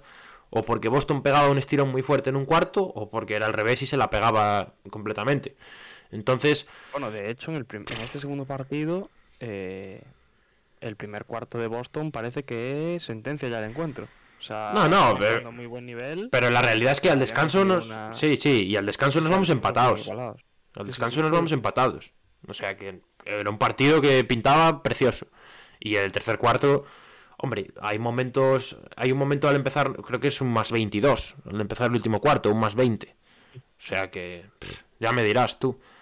Mm, Un partido además en el que parecía que tus jugadores importantes estaban enchufados, que estaban metidos por completo y un 2-0, lo que habría sido un 2-0, ¿eh? Eh, fuera de casa aún sabiendo los problemas que te estás teniendo en casa para cerrar los partidos, pero un 2-0 en cancha de los Warriors sería un golpe de efecto brutal. Pero bueno, al Bueno, final... Y no deja de ser también mérito de, de Golden State Warriors. Hombre, hombre, claro. Sacado a, a Boston del, del partido de esa forma tan clara en el Sí. tercer cuarto. Eh, no solo defensivamente, sino también porque ofensivamente fue un vendaval. Sí, sí. Bueno, yo aún así te digo que con los Warriors yo sigo un poco con la misma cantinela, ¿eh? Yo no los veo al 100% de su capacidad, tío. Mm, es una sensación que tengo... Los veo y... No los noto cómodos, no los noto cómodos, tío. Es una... O sea, entiendo que lógicamente ya no son los Warriors, como dije antes, del 2015. O sea, no tienen la capacidad de jugar eh, a 50 pases por posesión y te dejo solo en la esquina y la metes. Entiendo que se han tenido que reconstruir y que jugar otro tipo de baloncesto. Pero no sé, no sé. Los noto... Y a Curry tampoco lo veo muy cómodo. Es que, es que yo los noto... Yo sí, Yo los noto... yo lo veo comodísimo. Yo lo veo cómodo, pero con más responsabilidad que antes. Es como que Sí, dependen mucho más de Curry que yo- antes. Yo quiero Pero hablar de eso. Tengo mucho Yo creo que de dependen eso. más de Curry sin balón que con balón. Yo al, al Curry que recordamos de... O sea, yo no lo veo fino con su tiro. No lo veo cómodo. Yo sí, ¿eh? A ver, es que eh, creo que también es más. Bueno, eh, le preguntaron el otro día a Draymond Green en rueda de prensa, le decían, bueno, ¿cómo es adaptarse ahora que no tenéis a Kevin Durant o así, a que Curry sea el principal generador en la ofensiva, tal? Le dice Draymond Green, bueno, es que aunque estuviera Kevin Durant, el que iniciaba siempre la jugada era Curry. Eh, eh, la ofensiva partía de él siempre. Venga, hombre, venga. Eh, cosa, que es, cosa que es verdad, es verdad. partía, de, partía de él. ¿A qué te refieres con que partía de él? Otro. Terminaba Recibía otro. el- Su- el balón. subía el balón, se la daba al 35 y a correr por la línea de fondo. Pero, pero es que yo creo que está siendo Curry el mejor jugador de las finales, sin ninguna duda para mí. Yo estoy de Eh, por mucha diferencia, además. Y, y los Amén. motivos que voy a decir es, bueno, por consistencia entre ambos partidos. Por cierto, yo tenía una pedrada en que iban a ser las finales de Curry y tal, y no voy desencaminado. Eh, No, no, pero no repetimos la mía, ¿no? estamos viendo que Curry está jugando eh, mucho mm, con el balón en las manos, está jugando mucho pick and roll y demás. En el primer partido, traigo el dato. En el primer partido, 12 jugadas de pick and roll en todo el partido. ¿eh? Y en el segundo partido, en tan solo 3 cuartos, 12 jugadas también de pick and roll. 6 en ese tercer cuarto. O sea, yo creo que lo que está haciendo mucho Golden State es que es consciente pues, de lo que dice Pablo, de que no están en la etapa esa en la que tienen a eh, jugadores que están tan mimetizados con el sistema de Kerr que son capaces de soltar bola, moverse rápido, no sé qué. De hecho, yo tengo eso, hablaba mal de Pool, pero voy a hablar mal de Clay a nivel de acierto triple y, y no lo estoy viendo nada bien. El, el otro día, Pero- perdona Dani, el otro día hay un momento de decir, de decir, tío, deja de tirar, por favor. O sea, en el, cuando ya, o sea, que es realmente cuando el partido ya está muerto. Y lo dicen los, los, los comentaristas, dicen, bueno, ahora es un momento para que Clay coja un poco de ritmo, se enchufe a las series, tal. Por favor, Clay, deja de tirar. Es que balón que cogía, balón que tiraba. Ni- o sea, ni, ni se le pasaba por la cabeza botarla tan siquiera. Yo, yo. Sí, de hecho, cuando iba hacia adentro le, le salió bien. O sea, Sí. metió varias canastas eh, en penetración y tal. Pero es que yo estoy muy contento con cómo está jugando Curry porque, eh, hombre, obviamente hay que darle mérito a Draymond Green y ahora hablaremos más del tema de Draymond Green y tal, porque creo que también hay mucho que cortar. Pero por eso, porque se está adaptando mucho más a las jugadas, no lo habíamos visto tampoco como un base dominante en pick and roll nunca. Y ahora lo está haciendo muy bien. Y si los compañeros tienen tiros libres, que los están teniendo, es gracias a él. Es gracias a lo bien que está jugando, en lo bien que se está moviendo y en lo bien también que están poniendo los bloqueos Draymond Green, lo bien o dentro de lo legal, que es el tema. o Kevin Looney, que también, También. lo está, está ayudando mucho en esa ofensiva. Entonces, eh, está generando Golden State mucho más a partir de Curry, pero yo lo estoy viendo súper diferencial en este sentido. Yo estoy de acuerdo, ¿eh? Y para añadir a lo que decía antes, de que creo que hay más dependencia de Curry ahora que otros años, que tiene sentido, como decimos, por, la, por el equipo que tiene, ya no hay un Sean Livingston, un... no sé cómo llamarlo, jugadores que al final parecía que no, pero eran súper importantes en el esquema y que también contribuían mucho con su forma de jugar a esa fluidez a la hora de mover el balón y tal. Eh, y es la sensación que yo tengo. Creo, creo que hasta ahora, en los anillos de los Warriors y en los años en los años buenos de Warriors, nunca hemos tenido una sensación con Curry como la que teníamos quizás con LeBron. O la que tuvimos con Durant el año pasado de decir. Wow, se está echando el equipo a las espaldas. ¿Sabes? Esa sensación de. eh, está haciendo todo lo que puede. y ahora, el otro día, sobre todo en el segundo partido, me dio la sensación de que el partido lo cargó un poco Curry. En el sentido de que. El tercer cuarto eh, es- Claro. es, culpa de Curry. Y la, y la primera parte eh, se le nota que está metido a tope en el partido, que es, él tiene en, en la cabeza esa, eh, esa responsabilidad que tiene de sacar el equipo adelante, de, de ser la, la- Bueno, y sobre todo lo del pick and roll. Y yo creo que nunca lo hemos visto jugar con tanto balón en sus manos como en esta serie de las finales. Lo del pick and roll también tiene tela, porque, hombre, igual alguna vez Udoka debería plantearse salirle a un 2 contra 1 o por lo menos a un flash. Porque, Es que. ¿cuántos, cuántos triples cuántos triples mete de salida de bloqueo, me paro y tiro? Bueno, eso, y, y en el primer partido no lo hemos comentado, triples solos, porque También, también. En el primer partido a Curry es Sí, sí. para que Curry se vaya a 50 puntos y pintarle la cara. Hmm. Pero eh, yo, yo lo decía en la previa, digo, quien va a sufrir mucho en este tipo de situaciones van a ser los pivots de, de- de- de Boston, porque ah, moviéndose en el esquema de zona, o sea, ahí no tienen rival. Si queréis hablamos ya directamente, porque Venga. yo, yo tengo muchas ganas Vamos. de hablar de esto. De la jugada mm, eh, esta famosa de Draymond Green, que yo la vi antes de hecho de ver el partido, que vi un clip y se lo comenté a Diego. Antes, de- antes de ver el partido le dije, oye, eh, acabo de ver una jugada de Draymond Green que es eh, un- una salvajada por, por cómo roza, pues eso, la legalidad, porque moviéndose desplaza a Al Horford y, y no sé quién era el otro, no sé si era Derrick White o, o vaya, pone como dos bloqueos ¿Con uno? eh, bastante cuestionables que, que acaban en canasta de carry, en un triple de carry. Sí. Draymond lleva igual tranquilamente entre los dos partidos 7-8 faltas. Clarísimas. Sí, sí, sí. Clarísimas. Lo, lo- lo cierto, lo cierto es que el otro día el partido eh, lo, lo cambia Draymond Green, yo creo. El primer cuarto, la primera parte de, de Boston es muy, muy sólida, eso está más que claro. Pero, pero yo creo que Draymond Green es el que cambia el partido. Uy, uy, espera. ten- Diego, ¿estás viendo lo mismo que yo? Tenemos una pedazo de raid de Latin Media que nos acaba de mandar a 18 personas. Hay gente por ahí. Severy Knight en el chat, Ricardiño, bienvenidos a todos. Muchísimas gracias por esa raid. Estamos aquí hablando, conversando un ratito sobre, sobre las finales de la NBA. No sé si vosotros, bueno, es que yo no, no conozco el, el canal, no sé si vosotros, si, si estáis, bueno, si venís de NBA, de... Va, contarnos un poquito, estamos aquí hablando un poco de, de cómo fueron los dos partidos que llevamos. Y, y por dónde... Mira, mira, mira, Latin Media dice el Celtics en 7. Al final hablaremos de... Hablaremos de predicciones. Re- ¿Eh? re- predicciones. Exacto, exacto. Ojo, Severin Knight dice, yo soy de chocolate blanco Williams. Cuidado, también, cuidado. Buen gusto, ¿eh? Sí, sí, sí, sí. Le- Este es de lucirse, este es de lucirse. Warriors en 6 nos dice... Bueno, bueno, hablaremos ahora de eso. División de opiniones, ¿eh? Sí, Como- sí, me gusta, me gusta. Creo, creo que hay mucha gente que no tiene nada claro, eh, ahora hablando en general, de la predicción de las series, ¿eh? Cuidado. Yo me la cuestiono también. Sí. Después de lo que ha pasado. Yo también.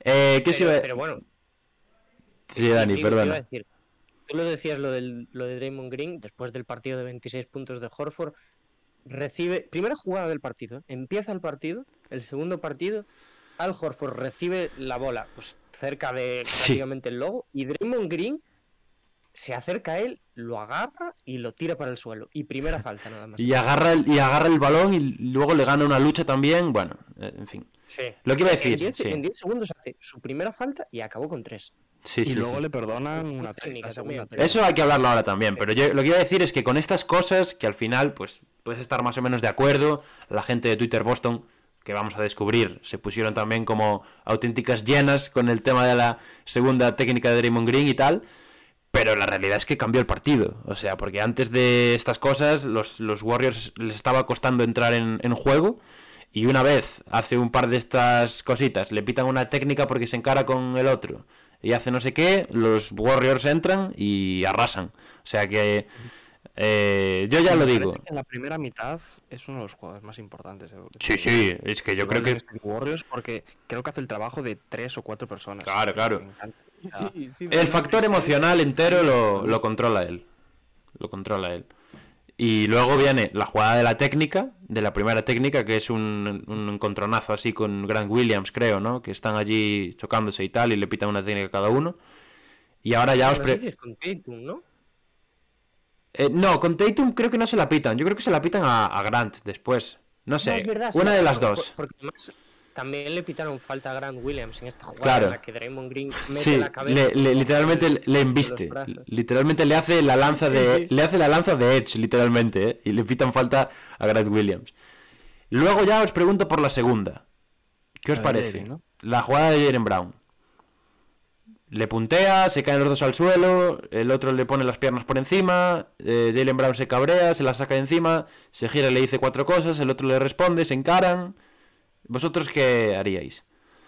Yo, creo que creo serán que los es- dos y, y reglamento al mano, finalmente técnica los dos. O sea, me da igual. Sí, Y Es que- luego salió, salió un, un personaje desde Un personaje. Jersey. Hombre, a ver, él es el ¿Es el presidente presidente de este. Sí, es el presidente este de los árbitros, no le llames personaje tampoco. Igual, no me puede decir el presidente de los árbitros que eh, no le pone técnica porque ya tiene una. Ya, eso es muy grave. Sí, Eso es gravísimo. yo voy a lo comentar que eso. quieras, pero no lo digas en directo. No, pero yo voy a comentar eso. O sea, eh, Draymond Green tiene una capacidad de lectura de situaciones que no tienen Claro. los jugadores. Es- Eso es así. Controla El el, segundo- aspecto emocional El entero. segundo partido de los finales, Boston 1-0 arriba y dice Draymond Green, pues hoy voy a jugar de todo menos de forma legal. Y acaba eso, con tres faltas en el partido, con 17 técnicas y solo le pitan una, eh, porque sabe que no van a expulsarlo. Ya, no, no lo van a literal. Menos, menos, eh, eso, en el, el tercer cuarto o en el segundo. O sea, está. Él es muy consciente de eso y cambia el partido a Sí. raíz de eso. Y lo de los Celtics, desesperados, como estaría yo desesperado. Obvio, también, ¿no? obvio, obvio. Yo, Si lo expulsan, más contenido para el podcast. O sea, Sí, exacto, Sí. exacto. Bueno, y si lo expulsan, también sabiendo. Yo creo que él también lo pensaba como, teniendo en cuenta cómo controla él todo esto, dijo, igual si me expulsan, eh, espabilo al resto y ganan sin mí. Porque es la mítica también de ganan sin, Damon- sin Draymond Green, ¿sabes? Como el, par- como el partido contra Memphis. Sí, sí, algo, algo parecido. Entonces, mm, yo estoy de acuerdo con vosotros. mm, Creo eh, al 100% que es segunda técnica. Y yo creo que reglamento en mano tampoco se puede quejar él, porque es una jugada en la que él se encara y le dice cuatro cosas y estas cosas, o sea, son técnicas siempre. Pero escucharíamos la frase de me expulsan por quién soy. Da, da igual, eso me da igual. Yo creo que en esas cosas Mira, yo, hay que tener mano dura y decirle, mira, a la próxima no te encaras, tonto. Pero, bueno, yo creo que, que Draymond Green, eh, PJ Tucker y jugadores de por el estilo son los que hacen de los partidos finales Sí. NBA de verdad. Por eso, yo entonces, yo lo habría expulsado también, pero entiendo que al final Draymond Green es un tío que va hasta, ta- hasta tal nivel de eso, de control de las situaciones, como decía Dani y tal, que pues hace lo que le da la gana, normal. Pero sí, yo lo habría expulsado. tema, por cierto, relacionado también con jugadores interiores, nos vamos a Boston. Quería hablaros de, de Robert Williams, porque Bien. se ha hablado mucho de la cantidad de minutos que ha jugado eh, estando claramente lesionado, o sea, cojeando cada vez que, que tenía que cambiar de pista, mm, lentitud al fin y al cabo que, que, que acaba Sí. provocando la lesión. Si Udoka ahí, o sea, es verdad que no tiene un recambio claro y, y, y conciso para esa posición y quizás puede pensar que, que el nivel, aun estando lesionado de, de Robert Williams, puede paliar un poco la, las, bueno, la falta de virtudes que tienen los Celtics en, y el desequilibrio que tienen los Celtics en el interior, ¿no? Pero sí que es verdad que estamos viendo a, a, un- a unos Warriors muy cómodos atacando a, a, a Robert Williams. A ver, yo creo que de momento los Celtics lo que están haciendo muy bien es esa contención de aro que veníamos apuntando a nivel general, ¿eh? No hablo de, de Robert Williams, que sí que lo estamos viendo flojo. De hecho, muchas veces que Curry se va hacia adentro y tal, vemos que le cuesta finalizar. Bueno, menos esa bombita que tira en el último partido, que es una barbaridad. Eh, pero sí, yo lo he visto de estas típicas bandejas que tira eh, pues, al espacio exterior, que mete todas. Pues yo lo he visto un poco fallón en esas porque creo que los Celtics están muy bien ahí. Eh, pero obviamente si tienen a Robert Williams van a subir varios escalones. Y, y es que a Robert Williams no lo hemos visto bien en estos playoffs en general. Pero es que su presencia, por, por muy mal que esté, cambia tanto las cosas que, que lo tiene que poner. Sí. Yo es algo que pensé mucho viendo el segundo partido y creo que realmente los Warriors no se aprovecharon del todo del estado de Robert Williams el otro día. Porque con tantas situaciones de bloqueo directo que, está- que estábamos hablando ahora, tantos pick and rolls y tal, hombre, yo nunca vi que buscasen al, al como bloqueador al hombre defendido por Robert Williams, que eso, viendo cómo le salió a Curry, podría haber hecho estragos en la defensa de Boston. Y, creo que es un síntoma claro de también de cómo está Robert Williams. Y comparto 100% la visión de que eh, su presencia simplemente ya cambia por completo la serie. Pero yo de verdad tengo miedo con, con Robert Williams y no sé qué va a ser de él eh, el año que viene, este verano. Mm, pongo en duda si su aportación incluso va a poder ser lo suficiente, si va a poder estar a la altura. Porque el otro día los minutos de Thais no son malos tampoco. Y no sé, no sé. Yo tengo muchas dudas. Y, y ya no solo por eso, porque Robert Williams esté mal, sino por el hecho de que yo creo que se puede romper en cualquier momento. Sí, da, da esa sensación, ¿no? O sea, les- en los momentos en los que el partido se vuelve loco, le cuesta bajar, Sí. luego volver a subir. En ataque prácticamente Robert Williams es un fantasma. Yo tengo miedo. El- La palabra es miedo. sus, sus esfuerzos se han centrado en, en defensa, que es lo que le pedía obviamente eh, Udoka. Y lo que decía Dani, ¿no? De, de intentar sacar, bueno, lo decías tú, perdón, Pablo. Intentar sacar a Robert Williams de esa zona interior, buscarle más los espacios, lo que abriría muchas las vías de posibilidad de ataque para, para Golden State Warriors. Yo creo que ese puede ser un plan de partido de, para los próximos partidos. Veremos, veremos. ¿eh? Yo creo que si lo aprovechan ahora en Boston. Además de que a Curry, yo Curry creo que es un jugador que se crece muchísimo jugando fuera de casa y ahora en Boston se puede venir muy arriba. Si a eso le unes el tema de Robert Williams, cuidado, cuidadito. Eh, otro, otro jugador, bueno, voy- os voy a lanzar dos nombres. Uno rápido, que yo creo que tampoco hay mucho que decir, es Iguodala, que ha jugado un partido. Mm. Impresiones. Meh. Yo le di like a un tweet. Le, da like, le di like a un tweet de Kike el otro día que decía: Iguodala baja para el segundo partido. Gran noticia para los Celtics. O sea que. Hasta ahí mi análisis. Y además, o sea, se habló tantísimo de Iguodala como factor diferencial eh, su presencia en estas finales que a mí me ha dejado atónito eh, su primer partido. O sea, como... Meh. Es que lo vi demasiado confiado para ser el Iguodala que es ahora también. Eh, a mí. no. A mí parte de la temporada regular de Iguodala no me disgustó. Hasta ahí, No, mi, yo- hasta ahí mi análisis. No. De lo que Eh, pasó de abril para otro- aquí, no tengo cosas similares que decir. El otro es. Yo, vamos a hablar bien, porque yo solo hablo bien de este hombre, pero de, es- de Andrew Wiggins. ¡Hombre! Pero qué bueno, qué bueno es, es buenísimo. Me encanta Andrew Wiggins, ¿eh? ¿Quién nos lo iba a decir hace un tiempo que nos iba a gustar tanto Andrew Wiggins? Porque de Sí, sí. verdad que una locura. Y bueno, ahora lo ves en Catch and Shoot, por ejemplo, y es que no se parece nada al jugador que era antes. Lo hablábamos Dani y yo la semana pasada. eh, Ha crecido muchísimo tanto en defensa como en ataque y ha encontrado su sitio en Golden State Warriors. O sea, también ha ayudado un poco por, por las ideas de Kerno, por cómo, cómo confecciona la plantilla, cómo ajusta Steve Kerr y, y la ayuda que al fin y al cabo que le hace a sus jugadores a la hora de jugar. Sí. Pero Andy Wiggins ha dado un paso adelante total. Total absoluto, además defendiendo a, a la estrella del equipo contrario. Claro, para mí esa es la clave, sí. Que, que obviamente no es, no es moco de pavo. Y es verdad, bueno, Tatum no tiene malos números al fin y al cabo, pero ha limitado la, la producción de Tatum. Y es la pieza clave de esta serie. En defensa es la pieza clave de esta serie, por cómo puede defender a Tatum y a Brown. Si, es, si él está adelante, mm, yo creo que va a limitar mucho las prestaciones de cualquiera de los dos, del que le toque. Y si a esto le sumas eh, Gary Payton, por ejemplo, para, para defender a uno de los dos, ¿no? Para repartírselos, eh, ahí gana enteros eh, las opciones de, de Golden State Warriors.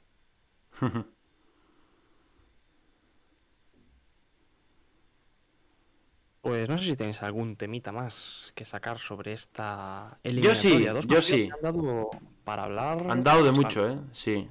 A mí me ha gustado muchísimo lo que hemos visto hasta ahora. Yo quiero hablar de dos cosas. La primera tiene que ver con esta serie y es... No, dos cosas tengo para hablar de esta serie. La primera, los podcasts de Draymond Green. Eh... Cállate un poco, Draymond Green. O sea... No, no me gusta, tío. No, es- no puedo con él. Es como... Me, me da que está perdiendo un poco. Yo creo que a Draymond ya le, le- le falta tiempo para irse de, anal- de analista. Estamos viendo a Beverly por ahora que está en, por ejemplo, ahora que está en ESPN también, de, Sí, de, colaborador. Sí, pero sí, McCollum yo creo que es más de los partidos, puede ser, o algo de analista de partidos, o algo así. Eh, Patrick Beverly está en el plató con Stephen A. Smith y con el otro gritándose y diciendo bobadas. Alvarado ahora también. Y, y lo de Draymond Green a mí me huele un poco a lo mismo y no me gusta, no sé, es un poco como...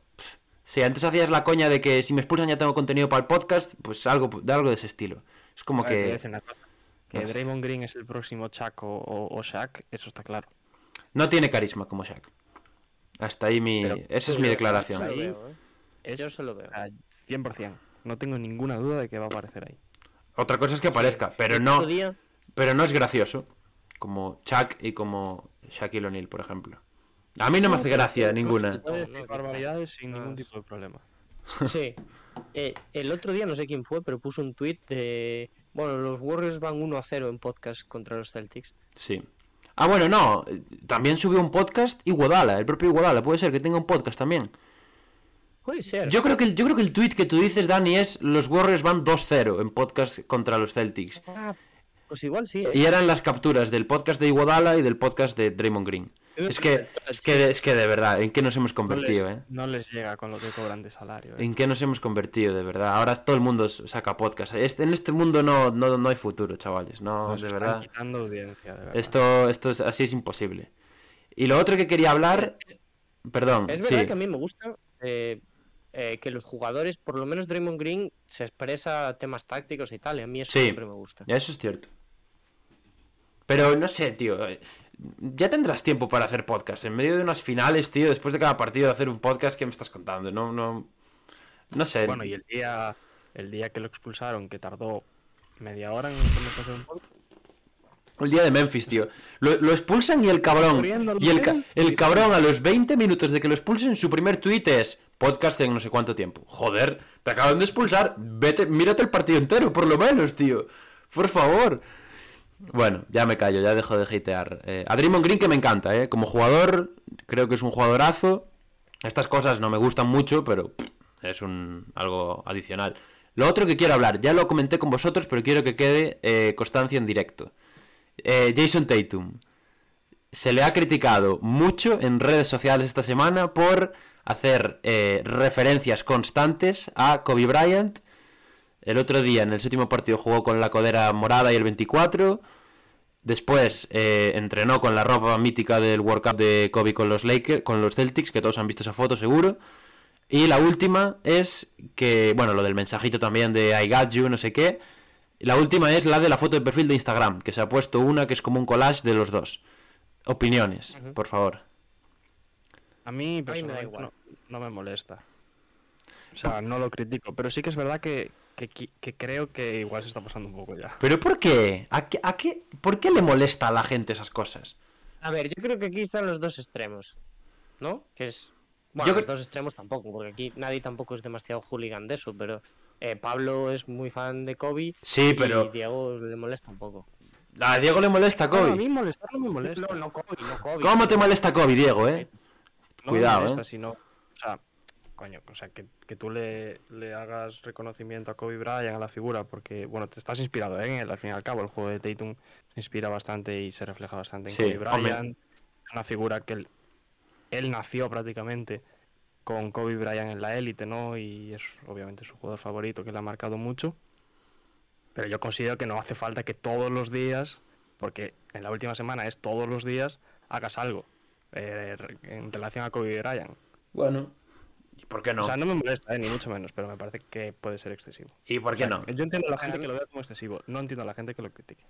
A mí me parece ver, mí- fantástico. Que cada, bueno, que cada uno haga lo que le dé la gana. O sea, si fuera Kobe o si fuera eh, Latrell Sprewell. Me da lo mismo. Es que, o sea, hay gente que dice que es cansino. Pero cansino de que, si no fuera por Kobe Bryant, seguramente no tendríamos a Jason Tatum como lo tenemos ahora mismo.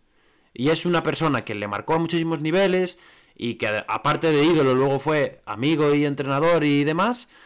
Y, y de verdad que no, no entiendo. Des- Y yendo Entonces, más lejos. Si, si no fuese por Michael Jordan, tampoco tendríamos a un Kobe Bryant. Pues ahí lo tienes. Que es cierto que Kobe nunca fue de hacerle homenaje a Jordan, sino que era más de intentar partirle la cara en la pista, vale. Pero eso ya es tema de mentalidad y de cómo era de cabezón el buen hombre. Pero yo no lo entiendo, de verdad. Me, me parece. ¿Te puede parecer excesivo? Vale, te puede parecer excesivo, pero no creo que le haga daño a nadie que este chico, la primera vez en su vida que llega a unas finales en su quinto año en la NBA, pues quiera rendirle un poco de tributo a su ídolo y ya está. Y fuera. Iba a hacer una comparación, pero igual es un poco desacertada, ¿no? Porque en aquel momento estaba más reciente y es la... Y bueno, pilla personalmente lo... Pues los Lakers del año del anillo también... eh, Anthony Davis, por ejemplo, realizaron varios homenajes a Kobe Hombre. continuamente. Pero obviamente ahí estaba un poco más cercana pues la muerte de... Se, se criticó igual eso, ¿eh? Había gente que cuando ganaron en la burbuja, no sé qué, que pesados con el anillo de Kobe, no sé qué, eh, menos, menos Kobe, más que fue el anillo de la burbuja más fácil de la historia. Bueno, esto ya. es Esto es lo de siempre. No, no, no. Se nota que lo que se critica es algo de los Lakers. Y me callo. Si no fuese los Lakers, eh, no se criticaría eso. Hombre, si, si el ídolo de Tatum fuese eh, Paul Pierce y se grabase un vídeo bebiendo whisky a las 3 de la mañana en su habitación borracho, seguro que nadie lo criticaba y decía, nah, es que su ídolo es Paul Pierce, vamos a dejar al chaval que se exprese y que se motive como quiera para las finales. Ya está. Dani, perdón, que no te hemos dejado hablar. Cuéntanos. que, o sea, yo como, como recomendación personal, que esto ya es más debate, eh, creo que siempre hay un riesgo de cuando tienes tan metida una cosa en la cabeza de basar tu personalidad en. Que es que yo Ah, creo que le- en algún punto le, pasa, le pasa a todo el mundo, ¿no? Con alguna cosa. con un hobby o con una persona o con... Pues yo tal. no veo eso, eh, realmente. No, pero ve el peligro. Claro, claro, claro. Ah. Yo no, ob- obviamente me parece que Tatum es un jugador con mucha personalidad, ¿eh? Eh, pero eso, que, que hay que tener cuidado con esas cosas. Por el resto, a mí, o sea, ni me va ni me viene que Tatum haga homenajes, porque la mayoría, como son tan disimulados que nadie lo sabría si no eh, pone alguien en Twitter, es que está usando los calcetines que llevó Kobe en la graduación de tal. Pues Ya. quiero decir, no sé, tam- tampoco veo a Tatum anunciándolo con bandera, entonces me da igual. Claro, es que Tatum va, encima va su rollo. Luego, eh, en el concurso de mates, eh, no sé quién lleva la camiseta de el primer ga- ganador del concurso en la historia de su franquicia y todo el mundo. Oh, la NBA es diferente por cosas como esta. Esto no se ve en otros deportes. Eh, Bleacher Report, House of Highlights, de inspiración, no sé qué. Y ahora Cansino, tío. Es que, de verdad, de verdad. Yo, yo con estas cosas no puedo, no puedo. Pablo está enfadado, ¿eh? Sí, sí, sí. Y ya tengo un último tema, pero este es fuera de temática de las finales. Entonces, si queréis decir algo más sobre las finales, me espero. Yo una cosa más, Venga. una gilipollez tremenda. Eh, Diego, ¿cómo se siente al em, que Nick Stauskas haya abandonado la franquicia y esté jugando unas finales? Eh, yo voy a decir, el Nick Stauskas, eh, el primer gran partido que hace con Portland Trail Blazers, me lo veo con Zendán en su casa. Lo digo así. Bueno, no queremos más detalles de que no queremos más detalles de lo que llevó a aquella reunión. Así que vamos a hablar de otras cosas. Eh, lo que os iba a decir. Antes de acabar, antes Perdón, de lo que sí. nos ibas a decir. eh, ahora mismo, predicciones. Es verdad, es verdad. La Yo semana pasada yo dije 4-1 Boston Celtics. joder, tú te la tiraste bien, eh. Cuidado. Yo me voy todos los playoffs jugando eh, en cuanto a mis predicciones, pero no acierto una, ¿eh? Yo me voy a mantener en lo que dije. Y creo que va a ser así. Yo digo eh, Warriors en 6. Tener también. En 4-2 para Boston. Veremos. Yo voy a cambiar mi predicción Uy. y voy a decir que esto se va a un séptimo y van a ganar Boston Celtics. Vale, vale. Fiel a sus ideales, me gusta. Ya pensé que se iba a ir para los Warriors, ¿eh? De 4-1 Boston a 4-3 eh, Warriors, cuidado. Pero, pero voy a hacer una declaración. Eh, yo iba más con Boston en estas finales, tengo que decirlo, porque bueno, por Hmm. renovación, un poquito de campeones, los Celtics me caen bien como los jugadores. Eh, Mm. Entonces, pero ahora no me disgustaría nada que ganasen los Warriors, sinceramente. O sea, me, me da un poco igual ya quien gane. Sí. A mí igual, ¿eh? Yo mira que he dicho desde el principio de los playoffs que estaba un poco en el barco de los Celtics. Pero ahora, llegado a este punto, me, me es indiferente. Que gane el mejor. Eso sí. Bueno, y la gente por el chat que no- nos diga por ahí. Sí, sí, los que estáis por ahí. Ya nos han dejado por ahí Celtics en 7, Warriors en 6. Ujú. Si alguien más quiere jugársela, tiene el chat ahí para hacerlo. Así que, bueno, antes de nada. Bueno, antes de nada, no. eh, siguiendo, Pablo, coméntanos un poco lo que nos querías decir. Eh, no sé Una si polémica, estáis... Pablo. Sí, una polémica, es una polémica. No sé si estáis al tanto ¿Cómo de la... gusta Pablo la polémica? No sé si estáis al tanto de las eh, últimas horas en las redes sociales.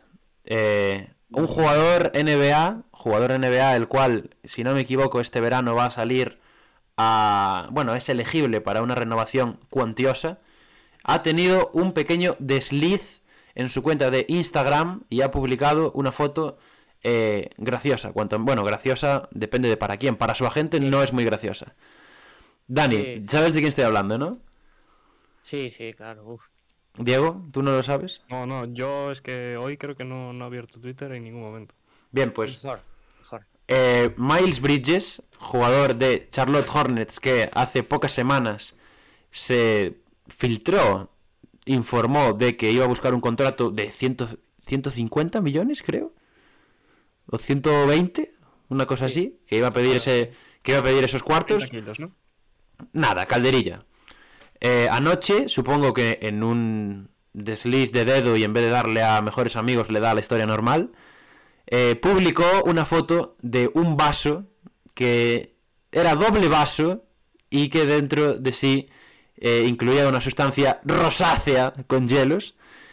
Mientras en los dedos, eh, ¿cómo son? El índice y el, el del medio, ¿cómo se llama? Anular. Y, el- en- y entre los dedos índice y anular mientras los otros tres los usaba para sostener el vaso en esos dedos, sostenía eh, un eh, conocido como porro. Entonces, no sé si es más no sé si es más grave por el porro o por la copa de seguramente toseína o codeína que llevaba en el doble vaso. No sé qué es más grave, pero eh, ya ha habido gente que, bueno, ha hecho memes con el tema y yo lo que os pregunto es, ¿de verdad este tío sigue creyendo que alguien le va a dar 150 millones? Bueno, ahora le caerá una sanción, ¿no? ¿Por qué? La, política antidrogas de la unidad. No, no, pero él ha dicho que era limonada rosa. Claro. Y tú no lo puedes. El porro es un porro. Pero lo de el cannabis ya no está en. Ya no es parte de la lista de. ¿No? Eso creo que lo cambiaron este año. Que también siempre se puede decir, no, es que era la copa Sí. del amigo. Tal. Era un cigarro. Además- Sí, eso. Que no le va a caer nada por eso, vaya. Se lo pediría a Kevin Durant, ¿no? Sí. Que tiene empresa ya montada. Al final, como solo se veía la mano, pues Hmm. Pero bueno, ahí No, está creo la cosa, ¿no? Es que, joder, si fuera un cubata, tío, pero una copa que de estas de sustancia rosa que nunca es buena, y con doble vaso, eso es mortal, ¿eh? O sea que...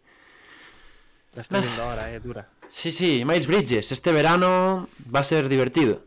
A mí me, yo le di RT a un tweet que era una foto de un tío sudando muchísimo que ponía la gente de Miles Bridges en este momento. Pues bueno. sí, no, la verdad que no, no es un buen momento. Ahora, después, después de que firme el contrato, a ver qué sube, ¿no? Porque ya... pues, Tuviera la misma foto. Te iba, te iba a decir, te iba a decir, y cuándo es un buen momento, pero sí, después de firmar el contrato es un momento un poco mejor, la verdad. Ahí por lo menos ya, ya trincaste la prima. Bueno, pues hasta aquí el, el directo de hoy. Sí, sí. Bastante completito, las finales, un poquito de todo lo que ha salido por ahí por la liga, entrenadores, el tema de Envid. eh, una semana más, creo que el próximo partido ahora es el la madrugada del jueves, del miércoles al jueves, ¿no? No lo sé, la verdad, lo voy a mirar. Creo que a las 3. Es, sí, es, no es mañana, ¿eh? Pero no sé cuándo. Mañana de madrugada. Mañana. Mañana. La madrugada de mañana Claro, al mañana- jueves. Mañana para el jueves. Mejor, Sí. mejor, mejor. Y Pues veremos qué sucede en ese tercer partido que, bueno, siempre decimos, puede marcar un poco el devenir de la eliminatoria, ¿no? Pero si se vuelve a empatar luego a doses, volveremos a, decir lo mismo. Eh, se viene otra semana interesante, la semana que viene, como siempre, el próximo martes lo comentaremos aquí. Eh, y nada, no sé si tenéis algo que decir para despediros. nada, eh, las finales están interesantes, que es lo único que queremos aquí. Y vamos a seguir a, a tope, a tope, ahí con, con todo lo que pasa en la NBA. También se acerca cada vez más el draft, se, acerca la agencia libre. Aquí cada uno de nosotros está pendiente de una cosa. Ellos dos del draft, yo del 1 de julio. o sea que... el draft tendremos que comentar algo, ¿no? Sí, dentro de poco, ahora que acabamos con exigencias académicas, empieza la época de chapar draft. Para mí, por lo menos. ¿eh? No sé si vosotros habéis empezado ya, pero yo Sí. tengo que ponerme al día. O sea que nos vemos en el próximo capítulo. Sí, pues lo mismo. Pues muchas gracias a todos por escucharnos, a los que habéis estado por aquí. Y, y ya nos escuchamos. Bueno, y decir que en principio este viernes no parece que vaya a salir nada por temas ajenos a, a este equipo de trabajo. Pero el No muy ajenos. sacaremos algo- No, no muy ajenos, en verdad. pero. Eh, el domingo sí que sacaremos podcast en plataformas de audio, ya sabéis, iBooks, Spotify, Apple Podcasts, etcétera. Y nos volvemos a ver el próximo martes por aquí, por, por Twitch. Y como siempre decimos, muchísimas gracias a todos por escucharnos y hasta la próxima. as we immediately have a hack-a-shack call. I don't believe it. Five seconds in. No, but but that was. but that's a joke. Yeah. Do it now for the dividends. I'll be on the path. I just gotta get it. Wait has ended after a half century. The Milwaukee Bucks are NBA champions once again. And this is his house. I am just up on the journey. You just know that I'm just going to say.